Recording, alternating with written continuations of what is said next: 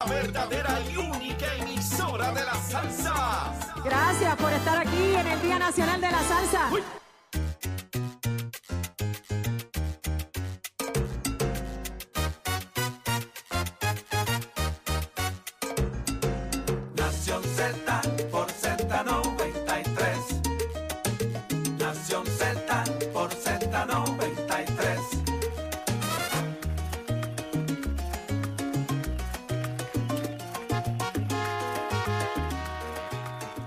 estamos de vuelta aquí en Nación Z, una nueva hora.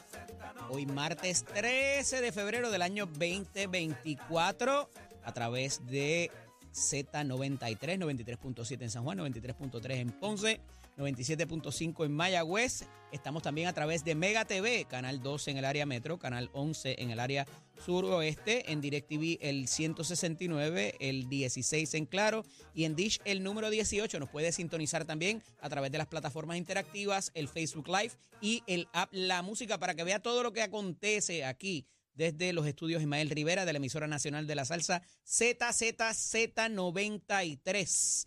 Se une a nuestra conversación el buen amigo de muchos años, no es un amigo viejo ni un viejo amigo, así que está con nosotros, eh, obviamente el licenciado Carlos Rivera Santiago, pero se une a la conversación el licenciado Francisco González y Magás. Buenos días, así. Paco. Buenos días, gracias, Paco. Buenos días a ti, buenos días a todos, buenos días a Carlos y a todos los radioescuchas y gracias por invitarme acá. Y sin derrotar confianza, ayer te estuve molestando mientras estabas en tu labor. En esa vista. abogado, con el sombrero de abogado puesto, para saber qué estaba pasando allá en el tribunal, porque de momento hubo un receso y de momento había que enmendar los papeles ¿Y qué pasó de ahí? momento había que presentar cosas de nuevo y habían Faltaban tres partes, mociones. sí. Eh, exacto, sí, porque habían tres mociones, Faltaba había una desestimación, Había- una delegación, una que se dictara sentencia de delegación por las partes y de qué era la otra, habían tres. Bueno, habían- había una moción, había una, había una moción de intervención, había una moción eliminatoria en contra de la moción de intervención. Estaba la moción de desestimación de la, de la senadora Rivera Está apuntando, Carlos, porque hay que explicar Hay- que es cada una no, de no tiene que explicar todo eso. No tiene que explicar todo la eso. moción para dictar sentencia por las alegaciones que presenté yo en Esa, esa la explicamos ayer bastante, porque pues obviamente lo que diga ahí proceda y, y, y, y el derecho, de aplica el derecho, exacto. aplica Eh, el derecho que los hechos están claros. Era un argumen- los hechos están claros, una argumentación de cómo se aplica el derecho y pues dicta sentencia. Pero eh, vamos para atrás, Paco, desde la intervención. Que nos expliquen a Ríos Habichuela, Paco, ¿qué fue lo que pasó allí en esa vista? Mira, primero que nada, la, la vista, la vista empezó un poquito tarde, porque uno de los abogados, pues, hubo una confusión de si era presencial o si era por Lo vi, videoconferencia. el, pues, juez, el, wow. juez, el juez se lo vaciló hasta el final. se lo vaciló. Mire, la próxima presencial Es es el aquí, es 23, es aquí.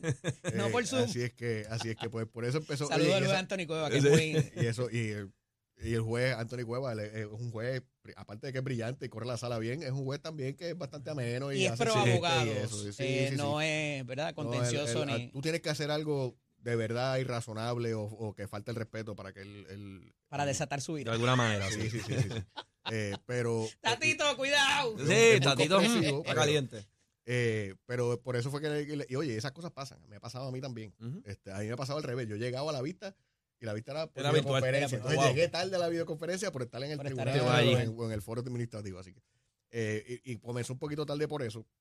Cuando comenzó entonces, como estas cosas pasan, cuando tú radicas mociones de desestimación, por ejemplo, tú tienes que atender esas mociones de Digo, desestimación. perdóname, Primero. Paco, vamos a empezar por los más básicos. ¿Qué tú hacías allí? Bueno, yo represento a la comisionada electoral del PNP, la licenciada Vanessa Santo Domingo. Y ustedes estaban emplazados debidamente. Estamos de- codemandados en el caso y estuvimos emplazados debidamente, así que comparecimos. Ustedes no tenían que solicitar intervención en el pleito porque ustedes, eran parte. le- la- los aspirantes del, pa- parte- del PPD los, ya los nosotros emplazaron. somos parte codemandada en el caso, así que ya nosotros Continúa. somos parte del Y caso. contestaron la- compare- comparecimos mediante la moción de Ok. para dictar sentencia por las alegaciones, que es un mecanismo similar a la moción de desestimación. Tú la presentas cuando no hay controversia de hecho y básicamente le dices, Adjudica. este es, la- este es el derecho aplicable y adjudica.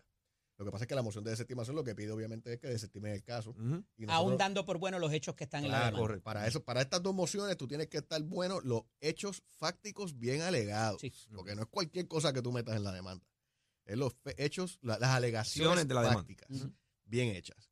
Eh, la una se pide que, que se desestime, nosotros no nos interesa que se desestime el caso porque nosotros entendemos que la, la- A tiene, pesar mérito, de ser demandado. Tiene mérito la reclamación, que somos demandados, tiene mérito la reclamación, así que lo que hicimos fue radicar una moción para que se dicte sentencia por las alegaciones. Es similar a la moción de desestimación, pero lo que pedimos es distinto.